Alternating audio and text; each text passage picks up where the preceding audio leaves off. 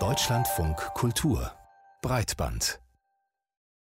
Deutschlandfunk Kultur. Breitband. Magazin für Medien und digitale Kultur.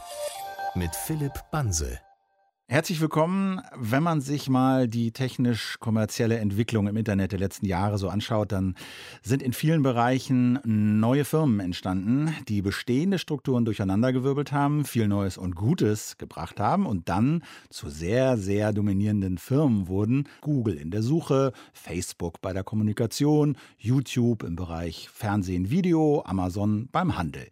Nur gesprochenes Audio, früher mal bekannt als Radio, ist davon bisher weitgehend verschont geblieben. Nun aber tauchen auch im Bereich Radio, Podcast Firmen auf, die den Anspruch haben, dass neben ihnen nicht mehr so furchtbar viel anderes zu hören sein soll. Bei der Suche nach Gästen für diese Sendung haben wir viele Absagen bekommen und ein Grund, der öfter genannt wurde, war ich will mich nicht mit Spotify anlegen. Womit wir dann schon beim Thema wären. Zwei Gäste haben aber zugesagt. Äh, Sandro Schröder sitzt hier bei mir im Studio, ist äh, Freier beim Deutschlandradio und hier zuständig für Podcasts, auch für die Zusammenarbeit mit Spotify. Deutschlandradio ist ja auch auf Spotify. Herzlich willkommen, Sandro. Danke für die Einladung.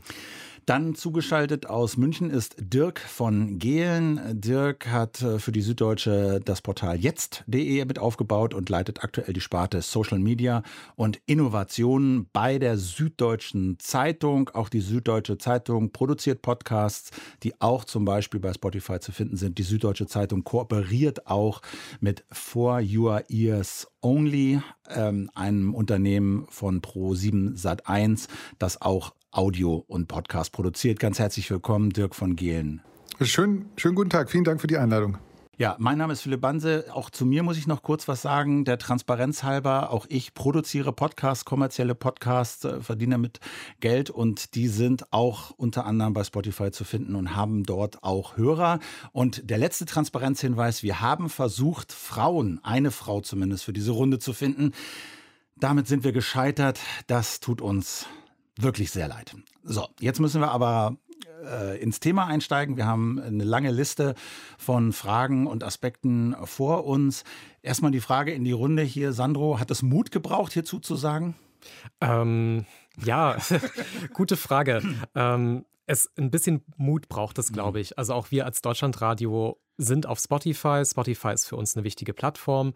Und insofern sind wir jetzt schon an einem Punkt, wo man sich schon überlegt, das Pro und Contra zu formulieren und wenn ja, wie und was das vielleicht für Konsequenzen hat. Also kurzum, ich glaube, wir sind mittlerweile schon an einem Punkt, wo das irgendwie so Zähneknirschen auslöst, wie wichtig Spotify ist. Dirk von Gehlen vertritt ja hier einerseits sich selber als Mensch, der lange im Internet lebt und viel darüber geschrieben und nachgedacht hat, aber eben auch als Mitarbeiter der Süddeutschen Zeitung brauchten, brauchtest du, wir duzen uns ja hier, brauchtest du Mut, um mitzumachen? Äh, überhaupt nicht, weil äh, zum einen finde ich Spotify als Nutzer das kann ich als Transparenzgründen auch sagen, ich benutze Spotify auch einfach als Zuhörer. Ein tolles Angebot. Gleichzeitig möchte ich denen aber auch in gar keiner Weise den Gefallen tun, dass ich, äh, dass ich denen jetzt erstens so eine große Marktmacht zuschreibe, dass ich davor dann schon Angst hätte. Und zum Zweiten, selbst wenn sie die hätten, umso mehr müssten wir doch dann sagen, äh, genau jetzt müssen wir genau hinschauen und äh, sagen, ob das denn alles genauso richtig funktioniert. Weil, du hast es gerade gesagt, wir haben schon ein paar Mal erlebt, wie große Plattformen äh, Märkte aufrollen und verändern und nicht immer zum Besten für alle Beteiligten, sondern in erster Linie aus Eigennutz. Und genau da sollte man, finde ich, drauf gucken. Und das doch, ist doch nur legitim, das zu tun. Bevor wir das machen, müssen wir, glaube ich, aber noch einmal so ein bisschen den Ist-Zustand und wie wir das immer so nennen, das Ökosystem, die Audiolandschaft beschreiben. Wenn wir jetzt von äh, sag mal, gesprochenem Audio reden, was mhm. von wo bis wo reicht da die Bandbreite? Also das fängt natürlich an, erstmal Audio im Internet irgendwie über Livestream hören. Das ist das, was wir als Radiosender ja auch anbieten. Das ist sozusagen Audio on Demand. Das hat dann aber eben auch nicht nur Live-Charakter, sondern dann gibt es dann eben auch die Dinge, die auf Abruf da sind. Also ich drücke irgendwo auf einen Play-Button auf einer Webseite, höre mir das Audio an und dann kommen wir schon in den Bereich, den ich jetzt Podcast labeln würde, nämlich ich lade mir eine Datei runter ähm, macht das vielleicht über eine Podcast-App, über einen Podcatcher. Und da gibt es halt wirklich extrem viele unterschiedliche Apps. Das ist im Prinzip relativ neutral. Es ist eigentlich auch egal, welche App man da nutzt. Dann gibt es die ganzen App-Angebote von verschiedenen Medien. Also natürlich hat fast jeder Radiosender eine eigene App, wir auch.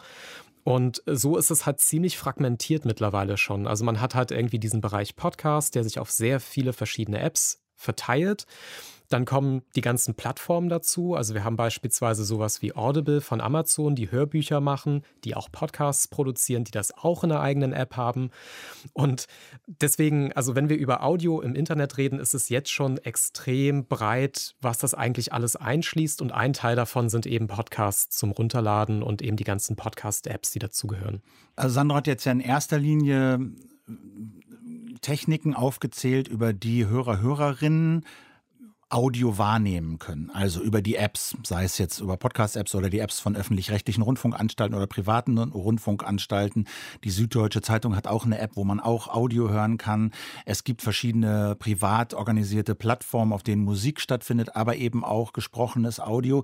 Aber es gibt ja jetzt auch in dem Zusammenhang mehr Produzenten und Produzentinnen, die Radio in Anführungszeichen herstellen. Die Süddeutsche Zeitung gehört ja auch dazu.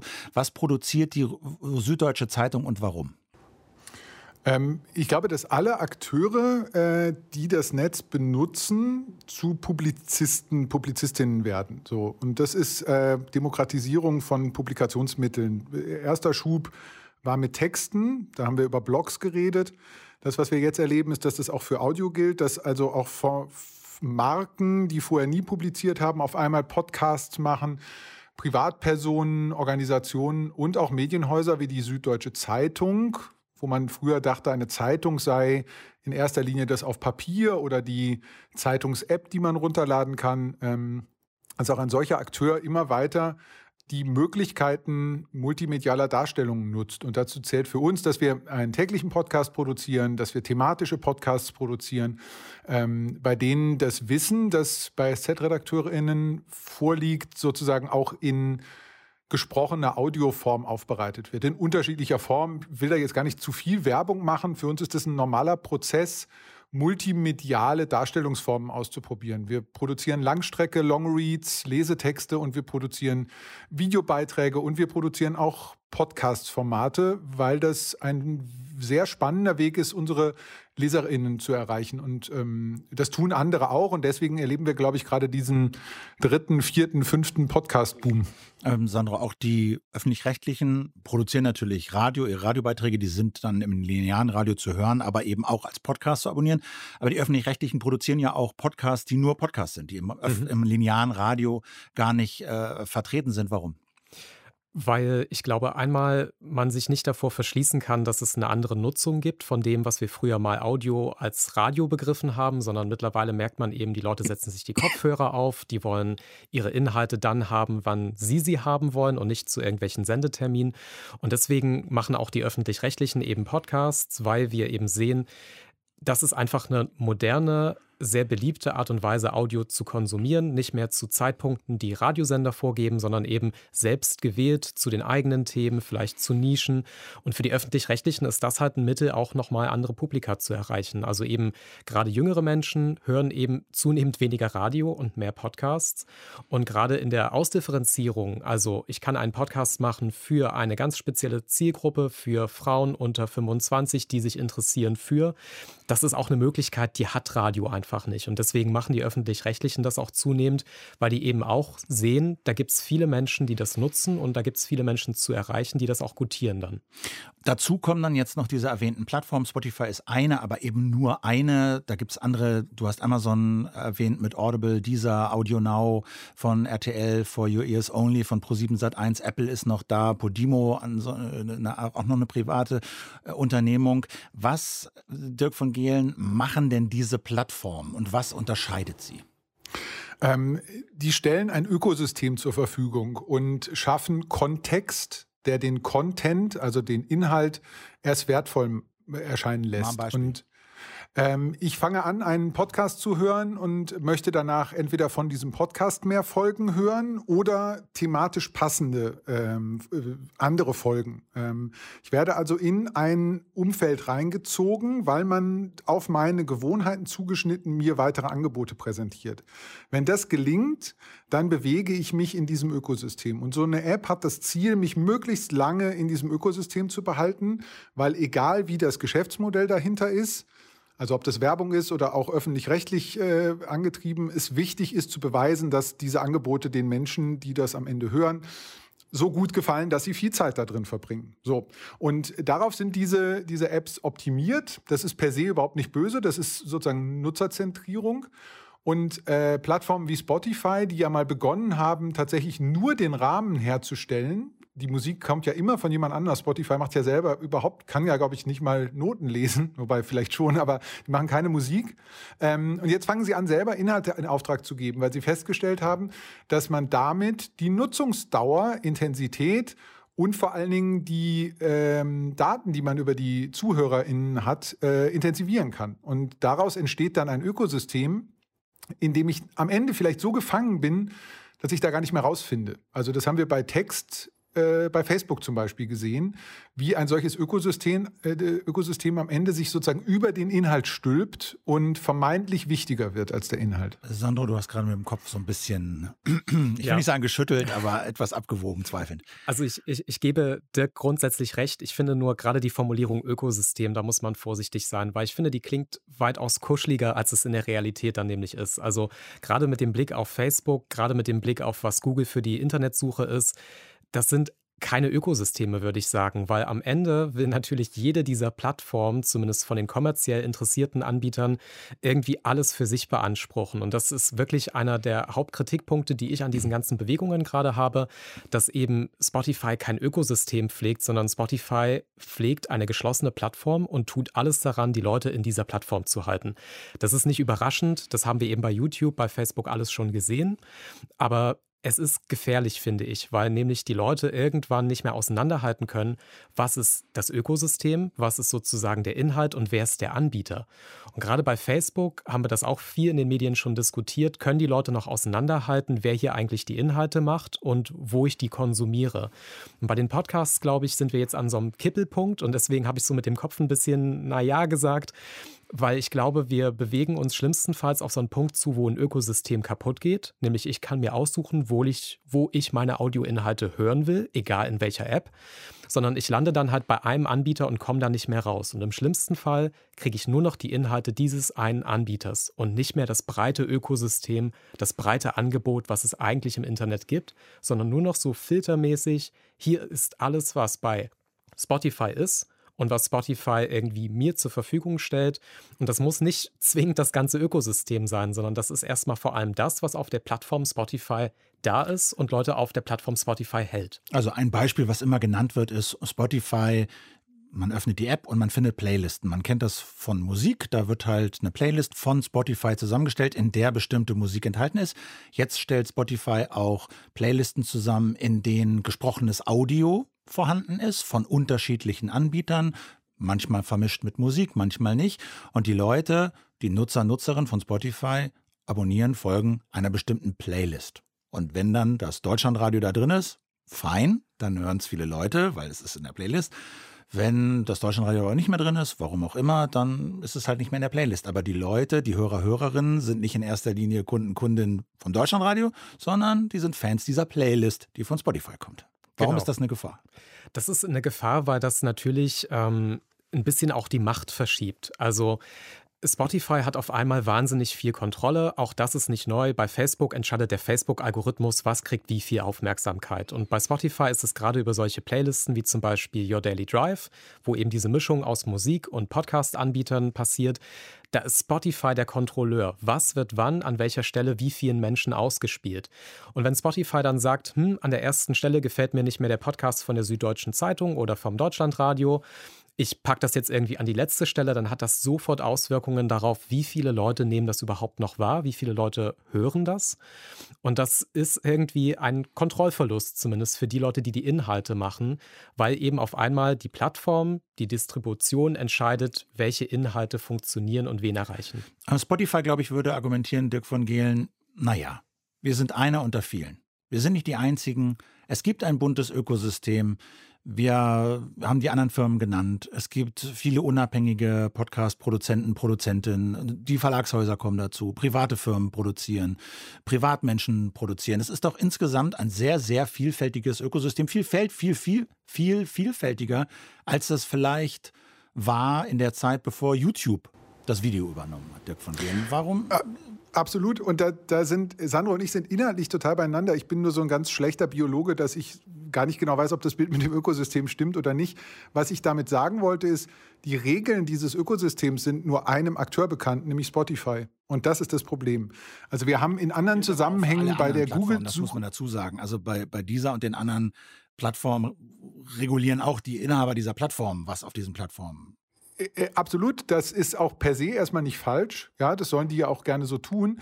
Wir sehen gerade große Fälle äh, europaweit, Kartellbehörden, wie ähm, äh, wird diskutiert, wie Google Suchergebnisse ausspielt und äh, ob die dann tatsächlich sozusagen objektiv nachvollziehbare Kriterien anlegen oder einfach äh, ihren eigenen Interessen folgen. Will ich mich jetzt inhaltlich gar nicht zu äußern. Ich kann nur als Beispiel für ein funktionierendes Ökosystem Ellie Pariser zitieren, der das berühmte Buch Die Filterblase geschrieben hat. Und das ist ja jetzt genau wieder die Konstellation, die Sandro beschreibt. Also wir laufen in eine Situation rein, wo die Plattform nach Kriterien, die wir von außen nicht nachvollziehen können, Macht darüber gewinnt, wem, wann, was, wo ausgespielt wird.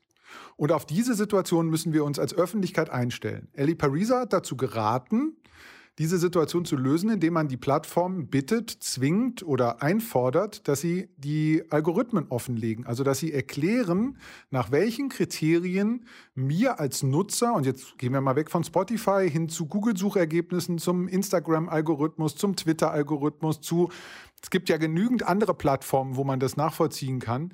Ähm, am Ende auch bei, bei Ferienwohnungen, die Menschen anderen vermieten oder bei Taxifahrten. Also überall, wo diese Plattformen mir etwas ausspielen, kann ich heute nicht sehen, wie das zustande kommt.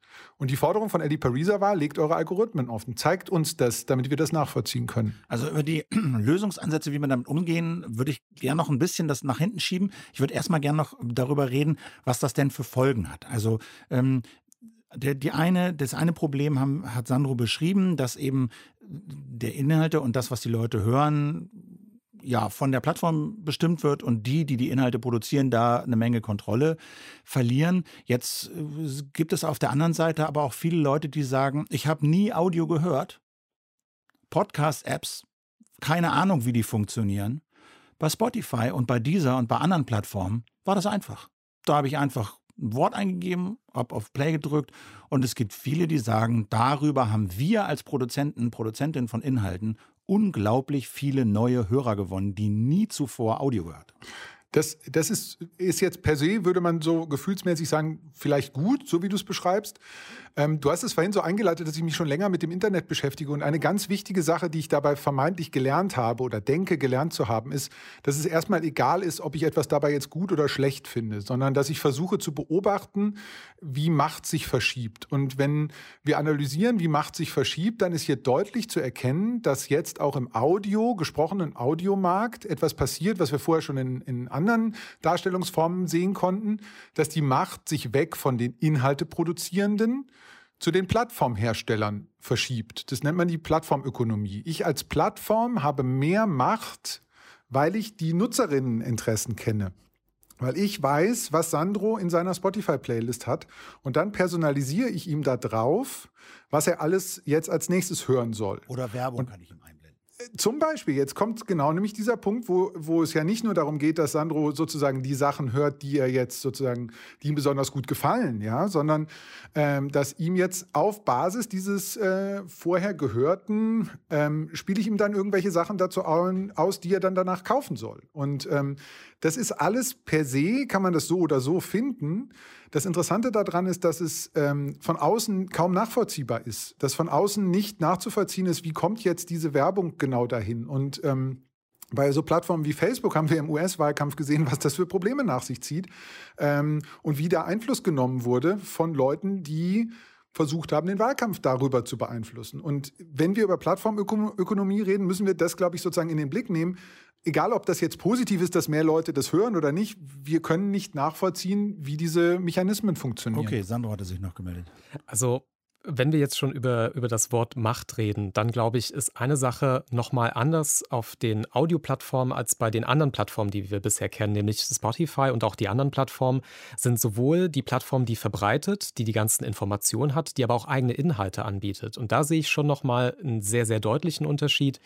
Ähm, da entsteht nochmal eine, eine interne Konkurrenz sozusagen. Also ich habe es das bei mir, dass ähm, Marktveranstalter und Tomatenhändlerproblem genannt. Also man veranstaltet den Markt und verkauft auch Tomaten. Yes. Und wenn dann der andere auch noch kommt und Tomaten anbietet und der dritte auch noch ankommt und Tomaten anbietet, dann stelle ich meine Tomaten vielleicht genau an den Eingang des Marktes.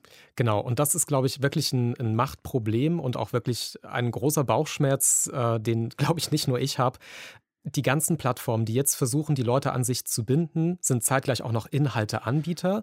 Und dann kommen wir an so einen Punkt, das haben wir jetzt bei Amazon auch gesehen, die haben den Markt gehabt und haben aber auch die Informationen und die internen Daten von allen Marktteilnehmern und nutzen das dann, um die eigenen Angebote zu pushen, nach vorne zu stellen. Und also den Punkt will ich noch machen. Ja.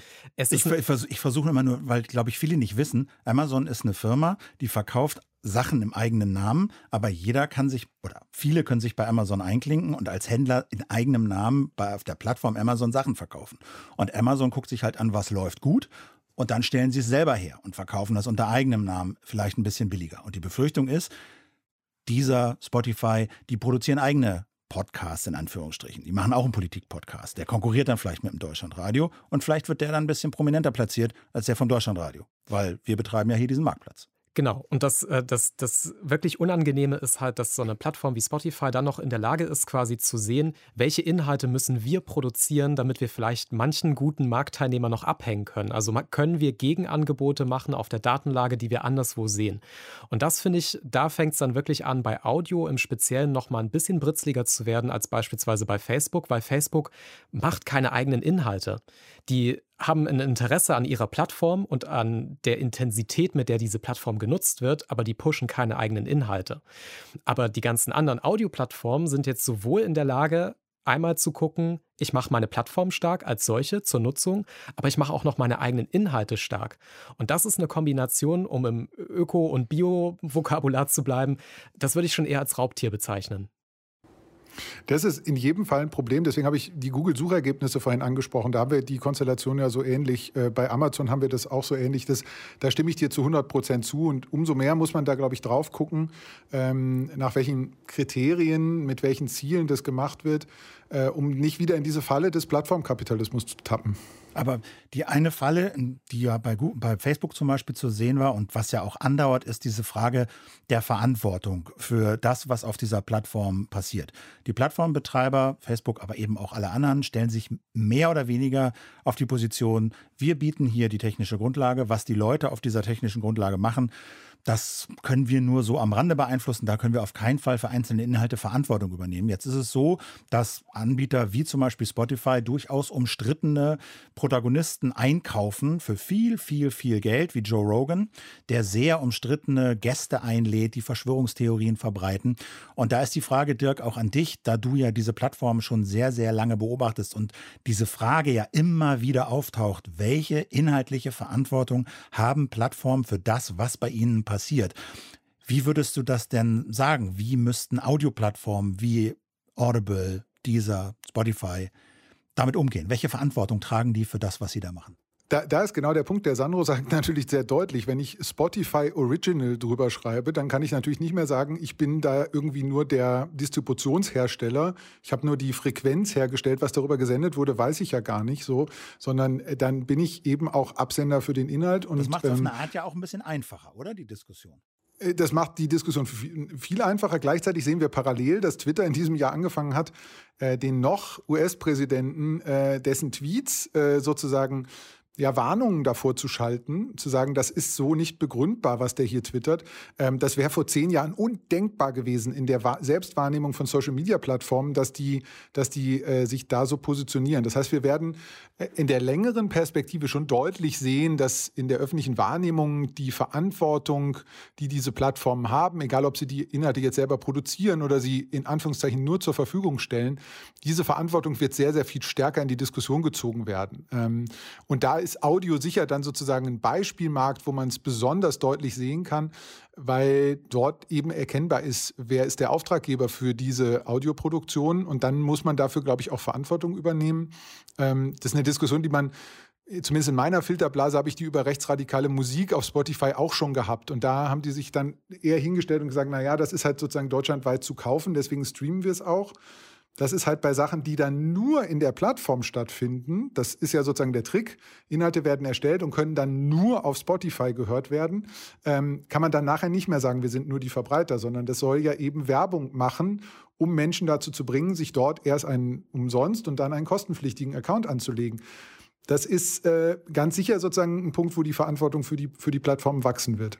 Und äh, Sandro, jetzt habe ich ja gesagt, und wiederhole das auch nochmal, es gibt sehr viele Anbieter dieser Plattform. Aber wie weit sind wir denn davon entfernt, ein Monopol da zu bekommen? Ich glaube, wir sind näher dran, als uns das allen lieb sein kann. Also in verschiedenen Erhebungen in Deutschland wurde jetzt immer wieder festgestellt, wir sind an einem Punkt, wo Spotify als Plattform für Audio so wichtig geworden ist, dass es ohne eigentlich nicht mehr so richtig geht. Also im doppelten Sinne nämlich. Einmal quantitativ ist es so, dass immer mehr Menschen über Spotify Audio konsumieren und zwar nur über Spotify.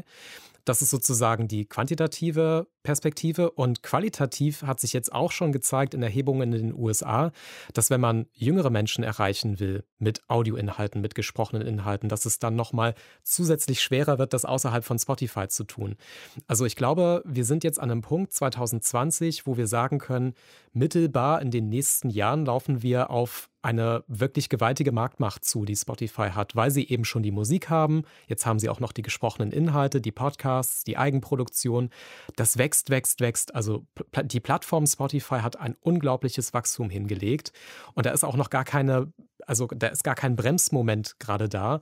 Und deswegen, wir steuern wirklich auf ein Monopol zu, bin ich mir relativ sicher, weil eben Spotify, das muss man auch wieder Spotify zugutehalten, Sie haben es halt vereinfacht, all diese Dinge zu finden. Also sie haben halt auch einen Haufen Menschen, die vorher noch nichts gehört haben, in den Markt sozusagen reingeschubst und reingewunken und haben dadurch jetzt halt wirklich den Markt groß gemacht, aber eben auch sehr viel auf sich alleine äh, sozusagen gesichert. Sieht man auch an den Einkäufen, die sie getätigt haben. Also die haben einerseits Produzenten von Inhalten eingekauft, sie haben eine Firma eingekauft, die Werbetechnik ähm, groß gemacht hat und da sehr innovativ war. Sie haben eine Plattform eingekauft, auf der es sehr einfach ist, schnell mal Podcasts zu produzieren. Also in dieser ganzen Wertschöpfungskette haben sie sich bedient und sind so gewachsen. Dirk von Gehlen, siehst du das auch so, dass wir da auf ein Monopol zusteuern? Ich, ich stimme dem zu. Ich möchte sozusagen einen äh, gegenteiligen Gedanken beisteuern, gar nicht als Widerspruch, sondern um zu zeigen, wie, wie fluide dieser, diese Märkte auch sein können. Ähm, ich glaube, dass die Tatsache, dass Spotify und die anderen Plattformen machen das ja auch, so viel in Inhalte investiert haben in den letzten Monaten und Jahren, zeigt, dass Inhalte doch eine extrem magnetische Wirkung haben können. Ähm, und diese Inhalte liegen bei den Inhalteerstellerinnen zurzeit. Also das, der Deutschlandfunk äh, hat, soweit ich das selber sehe, äh, ich benutze die oft, eine App, die heißt, glaube ich, Audiothek und ähm, die kann ziemlich viel, ja, und da steckt ziemlich viel Zeug drin. Äh, wenn ich mir jetzt die gesamten öffentlich-rechtlichen Rundfunk angucke, da gibt es auch eine ARD-Audiothek, ähm, da steckt ganz schön viel Inhalt drin. Und wenn ich nur mal das Gedankenspiel machen würde, Spotify hätte den Zugriff auf all diese Inhalte, die da liegen dann äh, würde ich als Spotify schon wissen, was ich damit mache. Jetzt kann man sagen, Spotify muss auch nicht in Gremien und äh, muss nicht mit dem Landtag von Sachsen-Anhalt verhandeln und so. Das verstehe ich alles, dass es sozusagen kompliziert ist. Worauf ich hinaus will mit diesem augenzwinkernden Hinweis ist, wir haben tolle Anbieter in Deutschland. Der öffentlich-rechtliche Rundfunk ist ein ganz, ganz toller Anbieter dem es vielleicht noch nicht so gut geglückt ist, die sehr guten Inhalte, die, die es gibt, ähm, auch so zu vermarkten, wie Spotify das machen würde. Ähm, also die Geschichte von, von Olli Schulz und Jan Böhmermann ist ja, eine, ist ja eine tolle Geschichte, ja, dass die einen Podcast gemacht haben, der öffentlich-rechtlich finanziert und aufgebaut wurde. Und dann waren sie das erste große Zugpferd auf dieser Plattform. Ähm, dann kann man ja nicht sagen, boah, Spotify hat immer so kreative Ideen und äh, sucht so tolle Talente raus und so, sondern es ist ja eher umgekehrt so gewesen. Sie warten ab, bis irgendwo ein Inhalt halbwegs funktioniert und vermarkten den dann einfach klüger. Und das kann auch eine Motivation sein für alle, die jetzt sozusagen dieses Monopol nicht wollen, mal der Frage nachzugehen, ob wir nicht ein bisschen mehr auch über Kontext nachdenken müssen. Sandro, bitte. Aber wenn ich jetzt einen erfolgreichen Podcast machen würde und ich würde den aus Gründen einfach von Spotify fernhalten und würde sagen, ich möchte nicht, dass er darüber gehört wird, deswegen möchte ich nicht, dass er da angeboten wird, dann kann der Inhalt das würde ich jetzt mal behaupten, so toll sein wie möglich. Trotzdem entgeht mir mittlerweile ein ziemlich großes Stückchen vom Kuchen, wenn ich mich gegen Spotify wehre. Also ich finde es ein bisschen einfach zu sagen, man muss nur gute Inhalte herstellen und dann hilft sozusagen so eine Plattform auch noch indirekt damit, diese guten Inhalte zu pushen, sondern ich finde, die entscheiden ja dann manchmal auch über Gedeih und Verderb und eben über Erfolg oder Misserfolg. Also so komplett losgelöst, einfach nur gute Inhalte machen, dann läuft der Rest von alleine. Ich glaube, der Punkt ist halt schon vorbei, weil man muss diese Plattform halt bespielen, um überhaupt noch Erfolg zu haben. Das eine geht fast nicht mehr so richtig ohne das andere. Und das ist halt wirklich gerade für die öffentlich-rechtlichen mittlerweile auch, finde ich, ein ziemlicher Interessenkonflikt, weil mit jedem tollen Inhalt, den man produziert, den man da hinpackt, weil da Menschen sind, macht man diese Plattform noch ein kleines bisschen stärker.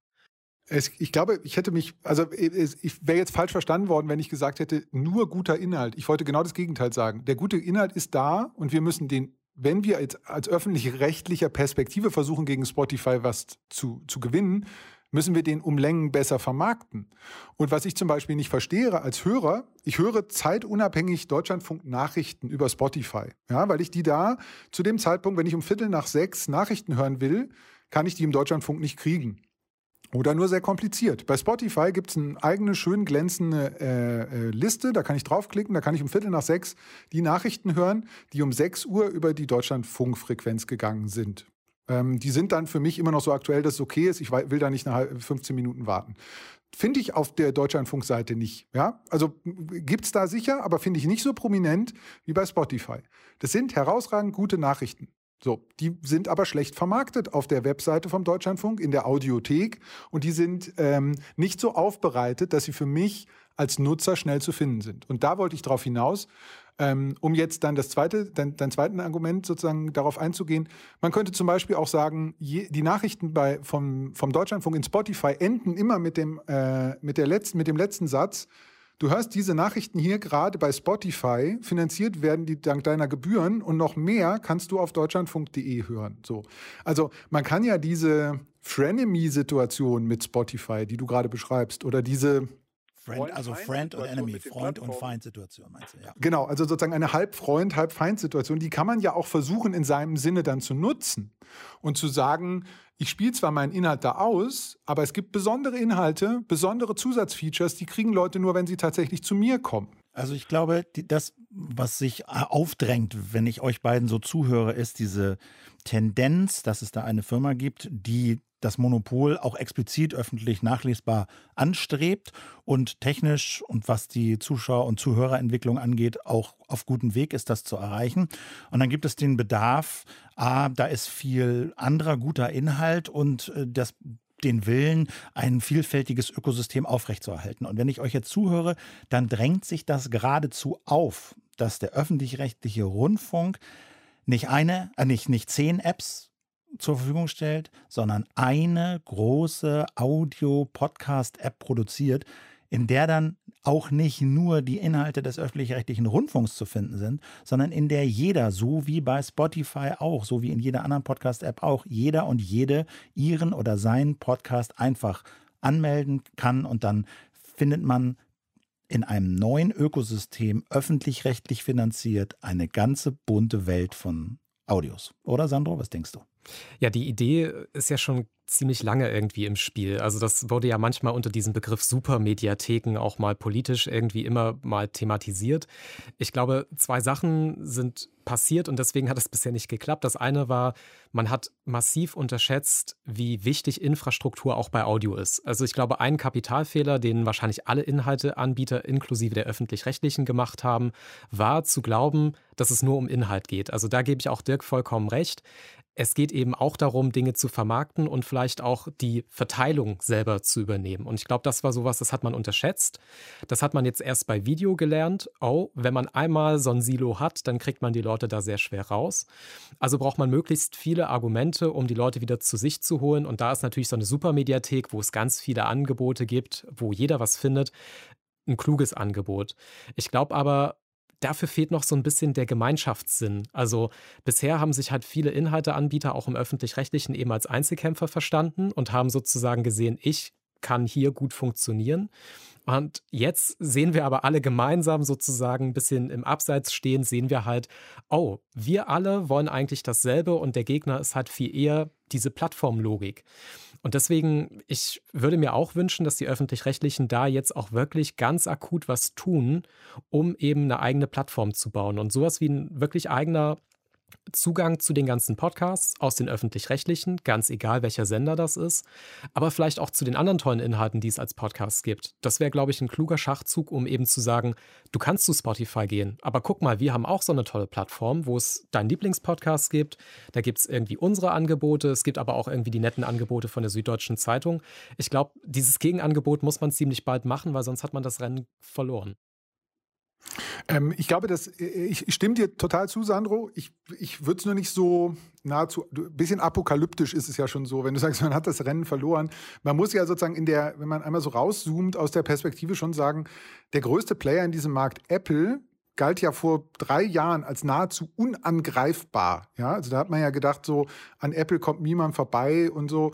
Ähm, und die sind ja auch immer noch wahnsinnig groß. Also es ist jetzt, wir, wir, wir, wenn man das Gespräch jetzt so mithört, könnte man ja denken, dass Menschen nur in Spotify Sachen hören. Ähm, also Podcasts sind ja für ganz viele Leute allein deswegen, weil es technisch über die das Apple-Angebot geschleift wird, sozusagen ein zentraler Faktor immer noch auch das, was, was Apple anbietet das, was technisch dahinter steckt, ohne dass ich ein Experte bin, ist ja jetzt nicht so kompliziert. Das ist ja in Wahrheit ein RSS-Reader am Ende. Und äh, da diesen Bedarf zu füllen, ähm, ist, glaube ich, total wichtig, ohne immer nur dann sozusagen über den Inhalt zu reden. Spotify steht für so viele unterschiedliche Inhalte, dass jede und jeder seinen eigenen Zugang findet. Und das ist eigentlich das Besondere, dass sie den Fokus verschoben haben von den Inhalteproduzenten auf diejenigen, die es konsumieren. Und die stehen so im Mittelpunkt, dass die Idee von das Beste der 80er, 90er und von heute sich gedreht hat auf das Einzige, was dich interessiert. Und das haben sie so konsequent hingekriegt, weil sie gar nicht Inhalte-Leute haben entscheiden lassen, sondern Leute, die sich um Distribution, um Personalisierung und ums digitale Ökosystem gekümmert haben.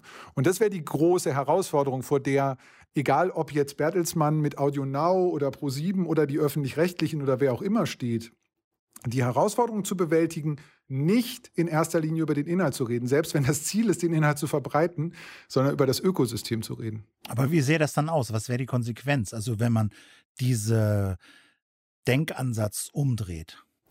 Also nehmen wir ein Beispiel, der Spotify-Jahresrückblick, den man in den letzten Tagen auf Social-Media-Plattformen sehen konnte. Perfektes Marketinginstrument, an dem man sehen kann, wie die Grundidee dieser Plattform funktioniert. Die Grundidee dieser Plattform ist das Ende des Durchschnitts.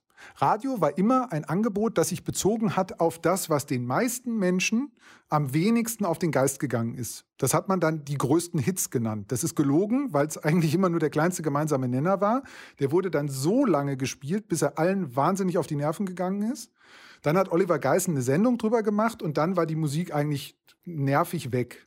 Spotify hat gesagt, da können wir ohnehin nicht mithalten bei diesem Mainstream-Programm. Wir machen stattdessen ein Programm, das nur aus Nischen besteht. Und diese Nische, die kleinste mögliche Nische, ist Philipp und Sandro. Und eure beiden Playlisten haben vielleicht Überschneidungen, aber sie sind komplett unterschiedlich, weil ihr ganz unterschiedliche Hörverläufe habt. Und an denen hat sich Spotify orientiert. Das klingt jetzt so einfach, es ist aber total schwierig, weil man so einen blinden Fleck hat, wenn immer Inhalteproduzenten beteiligt sind, dass die sagen, ja, das mag schon sein, dass der Sandro das und der Philipp das hören will, aber wichtig ist ja, dass sie auf jeden Fall als erstes die Tagesschau bekommen, weil das ist ja unser Flaggschiff so, das muss ja dann prominent da stehen. Und dann hast du sofort diesen Bias, nennt man das, den, den blinden Fleck, dass man sagt, ja stimmt, die Tagesschau ist echt wichtig. So. Obwohl ihr die beide wahrscheinlich überhaupt nicht hören wollt. Ähm, und damit verschiebt man sofort den Blick von den Nutzerinneninteressen zu den Interessen der Produzenten. Bei Spotify wollte niemand speziell einen Inhalt promoten, sondern die wollten von Anfang an, dass möglichst viel Musik gehört wird auf dieser Plattform. Und jetzt wollen sie, dass möglichst viel Zeit dort verbracht wird. Der Wettbewerbsvorteil der öffentlich-rechtlichen ist ja doch durchaus erheblich. Also Spotify und diese Plattformen geben ja gerade sehr, sehr, sehr, sehr viel Geld dafür aus, um Inhalte auf ihren Plattformen zu haben, die es nur da gibt. Ja. An denen nur alleine sie die Rechte haben und die man nirgendwo sonst anders findet, um noch einen Grund zu liefern, diese App von dieser Plattform zu installieren. Wer hat mehr exklusive Inhalte in Deutschland als der öffentlich-rechtliche Rundfunk, der nicht sagen muss, ja, das kannst du überall hören. Nee, das gibt es nur in unserer ÖR-App um mal das ist, Namen das einzuführen. Total richtig. Und wenn ich ganz kurz ich, mich sozusagen zu Ende aufregen kann, ja. dann gibt es äh, Herbert Feuerstein, der dieses Jahr leider verstorben ist, hatte einen Nachruf auf sich selber produziert. Dieser Nachruf ist, ist ganz, ganz hohe Radiokunst. Wahrscheinlich mit das Tollste, was man in diesem Jahr im Radio hören konnte, in Podcast, in Audio. Unbedingt empfehlenswert, sich das anzuhören. Dann habe ich an dem Tag, wo äh, alle Nachrufe veröffentlicht wurden, habe ich das gelesen, dass es das gibt. Wo war es nicht zu finden in der ARD Audiothek? So, weil das ist wahrscheinlich nicht mal boshaft oder so, irgendein Gremium es noch freigeben musste, aber das, den wertvollsten, tollsten Inhalt, den es an dem Tag gab, zumindest jetzt für mich, den gab es da nicht. Ich glaube, ich habe ihn dann bei Apple nachher gehört, weil da der WDR seinen, seinen Account besser gepflegt okay, hat. Okay, ich glaube, wir, wir, wir können an dieser Stelle festhalten, da gibt es noch Luft nach oben was die Präsentation der Inhalte angeht. Ich wollte nochmal auf einen anderen Aspekt zu sprechen kommen, nämlich das ist, das ist tatsächlich ja auch der Inhalt und das sind die Formate. Die haben sich ja in den letzten 10, 15 Jahren auch unheimlich verändert, Sandro. Du beobachtest das ja auch, schreibst auch Kolumnen drüber und machst hier in dem Sender auch äh, Podcasts und Sendungen über Podcasts. Wie, hat sich, wie haben sich denn die Inhalte in dieser bisher noch sehr bunten Audiowelt verändert?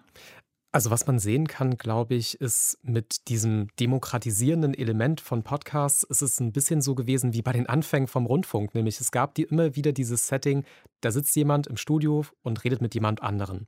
Und das ist, glaube ich, das, was jetzt auch ganz massiv bei den Podcasts eigentlich passiert ist irgendwie jeder konnte zum Sender werden, konnte halt an Mikrofon sitzen und sich mit jemandem unterhalten, so wie wir beide jetzt oder wir drei. Und ähm, ich glaube, da gab es jetzt nochmal eine enorme Flut an diesen Formaten, Gespräche im weitesten Sinne. Also schon da ein Unterschied zum öffentlich-rechtlichen, was oft auch Gesprächsformate hat, aber nicht nur. Und was jetzt als nächstes passiert, und auch das macht mir ein bisschen Bauchschmerzen, ist, dass sich Dinge, die anderswo erfolgreich sind, übertragen auf das, was im Audio vielleicht erfolgreich sein soll. Also, wir haben die Influencer, die haben, die haben irgendwie ihre Followerschaft, die haben ihre Inhalte, ihre Formate. Auf Instagram zum Beispiel. Auf Instagram und machen da irgendwie jede Woche hier meine liebste Kaffeetasse, rede ich jetzt mal drüber. Und das überträgt sich jetzt gerade auch auf die Podcasts, dass nämlich immer mehr Formate entstehen, die jemanden nehmen aus einem anderen Kontext, ob der aus YouTube kommt, ob der aus Instagram kommt und überträgt diese Inhalte auf einen Podcast. Und damit kann man natürlich natürlich die Leute von einer Plattform zur nächsten ziehen und kann sagen, wenn du diese Instagram-Frau toll findest, dann kannst du hier ihren Podcast hören, da gibt es sogar dieselben Inhalte. Und das ist so ein Trend, den ich gerade sehe, dass wahnsinnig viel von anderen Medien genommen wird und nochmal für Podcast übersetzt wird, aber immer nur mit so medium viel Innovation. Und da mhm. sehe ich momentan halt wirklich noch ein Überangebot von einmal Kopien von Formaten, die wir schon aus anderen Kontexten kennen und andererseits eben auch von den immer gleichen Gesichtern und Stimmen, die wir auch aus anderen Kontexten schon zur Genüge irgendwie wahrgenommen haben. Und da sind auch die Plattformen so teils mitverantwortlich. Also gerade Spotify pusht diesen Promi-Effekt, nenne ich jetzt mal, schon extrem. und macht relativ wenig, was anders ist, weil sie eben wissen, was funktioniert. Und da sehe ich auch noch Unterschiede zwischen den einzelnen Plattformen, eben sowas wie For Your Ears Only, die produzieren zusammen mit der Süddeutschen Zeitung beispielsweise einen journalistischen Podcast. Das ist eine kleine Innovation, weil momentan sehe ich schon, in diesen ganzen Marktbewegungen so eine Tendenz dazu, überall immer dasselbe zu machen. Und dasselbe ist sogar das, was wir aus anderen Medien schon kennen. Dirk. Darf ich einen Gedanken noch ergänzen? Alles, was Sandro sagt, finde ich, find ich genau so. Was uns, glaube ich, noch nicht äh, richtig im Blick ist, ist das, was man so Longtail nennt. Also es gibt eigentlich, Google hat damit angefangen dieses Jahr, aber noch keine richtig taugliche Suche für Podcasts. Und ähm, wenn man anfängt, auf Zielgruppen zugeschnittene Inhalte zu machen, dann macht man da am besten Evergreen-Content, also Inhalte, die auch in einem oder zwei Jahren noch funktionieren. Also schönes Beispiel ist so den Weihnachtsbaum ähm, schmücken, die zehn besten Tricks. Das kann man jedes Jahr im Dezember ganz gut äh, gebrauchen und wird gut vermarktet. Und äh, das sehen wir heute schon bei der, bei der Websuche, dass da ein großer Markt entbrannt ist. Und das ist, glaube ich, schon was, was so in zwei Jahren von heute auf jeden Fall total bedeutsam sein wird, wie man in diesen Podcasts, die wenn sie, wenn sie äh, kurz sind, sind sie ja trotzdem immer fast 15 Minuten, eine halbe Stunde lang, also die ja schon viel Inhalt in sich tragen. Wie kann ich den durchsuchbar machen und dann nochmal auswertbar? Und da sind Daten total wichtig. Und deswegen spielt diese Frage von, welche Plattform aggregiert jetzt Daten, die spielt so eine große Rolle, weil in zwei Jahren da drin dann nachher das Ergebnis entsteht. Podcast-Suche wird ein ein wahnsinnig wichtiges Feld werden, weil man da unbedingt drin sein will, um Inhalte zu platzieren. Und äh, private organisierte Plattformen lassen vielleicht externe Suchmaschinen da nicht in ihrem Fundus drin rumwühlen, während mhm. eine öffentlich-rechtlich finanzierte Audiothek das vielleicht doch erlauben würde, um möglichst vielen Zugang zu den gebührenfinanzierten Inhalten zu liefern. Aber Sandro, ähm, du hast eben so ein bisschen Kritik geübt an, den, an diesen Promi-Formaten. In meiner Wahrnehmung ist in diesen letzten zehn Jahren, 15 Jahren auch finanziert durch private Plattformen ähm, Inhalt entstanden in einer Länge und einer Ausführlichkeit und auch in einer Bezahlung mit einem Geld, wie ich sie vorher nicht so viel gesehen habe. Serien, sechs, sieben, acht, neun, zehn Teile, jeweils eine Stunde über politisches Thema X. Das ist auch neu in meinen Ohren. Also auf jeden Fall. Also ich will das auch gar nicht in Abrede stellen. Es ist viel dazugekommen, was vorher nicht da war und das ist eine Bereicherung, egal sozusagen, wer das jetzt gemacht hat. Mehr Inhalt, mehr Form, mehr Vielfalt ist immer gut. Ich glaube nur, was eben so ein kleiner Fehlschluss ist, nicht immer ist sozusagen die Antwort mehr Ausführlichkeit, mehr Promis, mehr Länge, mehr Tiefe.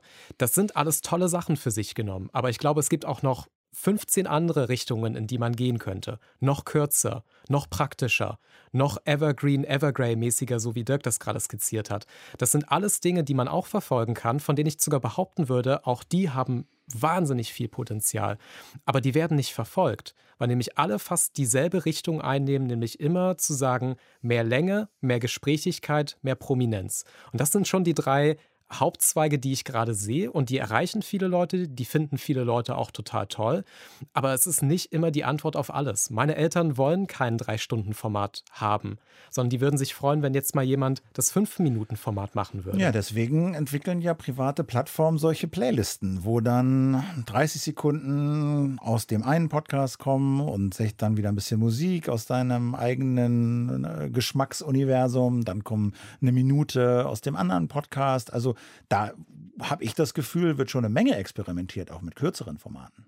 Genau, aber leider halt viel aus einer Hand. Und ja. das, das ist halt das Problem. Da also waren dann, wir heute schon. Genau, jetzt haben wir die Schleife vollkommen geschlossen. Ähm, das ist nämlich das Problem, so wie Dirk das halt auch gesagt hat. Die öffentlich-rechtlichen sind vor allem Sender, die von einem auf viele senden. Und das ist halt keine, Fokussierer, keine Fokussierung auf die Hörerinnen und Hörer. Problem Nummer eins. Und eben Spotify weiß schon verdammt viel darüber, was halt noch fehlt und was vielleicht auch gut angenommen wird. Und da, da fehlt irgendwie was dazwischen. Also äh, jetzt zum Schluss noch mal so ein bisschen zusammenfegen. Was könnte man denn jetzt tun, wenn man sich einig ist, wir wollen zumindest eine Vielfalt erhalten? Diese Plattformen sind ja nicht schlecht. Sie sind halt nur wahrscheinlich ein Problem, wenn es nur noch eine davon gibt. Also eine technische Basis, eine bessere technische Basis bei den öffentlich-rechtlichen. Äh, Dirk hat gesagt, Algorithmen veröffentlichen. Ist das in deinen Augen ein Weg? Ich glaube, das ist ein Teil. Also die Algorithmen zu veröffentlichen ist schön, weil dann kann man wenigstens nachvollziehen, woran das liegt, was rauskommt. Aber das löst ja das Problem nicht, dass der hm. Algorithmus entscheidet. Was müsste man noch machen? Ich glaube, man müsste auf jeden Fall diese eine Anlaufstelle schaffen, wo man als öffentlich-rechtlicher oder vielleicht auch als Verbund von vielen Medien sagt, komm hierher, hier gibt es auch ein paar Vorteile, nämlich zum Beispiel, du musst nicht deine Personalisierung preisgeben. Du kriegst vielleicht auch, wenn du keine Personalisierung willst, von uns trotzdem ein Angebot. Hm. Du kriegst keine Werbung von uns. Wir gucken auch nicht, was du alles machst. Also es gibt noch du so. Du musst überhaupt gar kein Geld bezahlen. Also Spotify ist natürlich auch andere Plattformen im Kern auch ohne Grundgebühr nutzbar, dann hat man aber meistens Werbung. Yes. Und ich glaube, das ist auch eines der Hauptargumente, das noch, also was wirklich die Achillesferse von diesen Plattformen gerade ist. Sie müssen eigentlich über Werbung sich finanzieren, weil es noch nicht so wahnsinnig viele andere Wege gibt. Und das ist das beste Argument für ein Gegenangebot, zu sagen, hier ist eine werbefreie Welt und wir funktionieren hier nach einem anderen, nach einer anderen Logik, die nicht heißt, die nicht heißt, entweder du gibst deine Daten her oder du hörst dir verdammt viel Werbung an, sondern vielleicht findet man einen anderen Konsens, um zu sagen, du bist hier bei uns gut aufgehoben und wir wollen nichts weiter von dir, außer diese eine Sache. Dirk, aus der Nutzer- Nutzerinnenperspektive, was können denn Hörer, Hörerinnen machen, die ein vielfältiges Audio-Ökosystem unterstützen wollen? Ähm, ich glaube, dass wir uns darüber im Klaren werden müssen, dass unsere persönlichen Entscheidungen eine Rolle spielen. Man kann es mit Umweltschutz vergleichen. Also es ist sinnvoll, meinen eigenen Müll nicht einfach irgendwo auf die Straße zu kippen. Werde ich damit den Klima, die Klimakrise alleine stoppen? Nein. Und genau das Gleiche gilt sozusagen für die Macht in Ökosystemen. Es ist sinnvoll zu reflektieren, wo ich meine Podcasts höre, das zu streuen und zu gucken, wie ich, wie ich die wo wahrnehme. Zu gucken, wie ich diejenigen, die ich unterstützen möchte, unterstützen kann, wo ich Abos abschließen kann letzte Woche eine, oder vorletzte Woche tolle Breitbandsendung über Substack gehört. Äh, in Deutschland äh, mit Steady ein vergleichbares Angebot da, wo Leute einzeln bezahlen können. Ähm, so sich darüber im Klaren zu sein, das ist nicht nur bei dem Audiothema, sondern bei der Gesamtverwendung des Internets ein wichtiger Punkt. Die eigene Rolle, das eigene Handeln spielt eine Rolle. Und wenn ich mich immer nur in dem mega bequemen Ökosystem Spotify bewege, wird es vielleicht irgendwann nur noch das mega bequeme Ökosystem geben.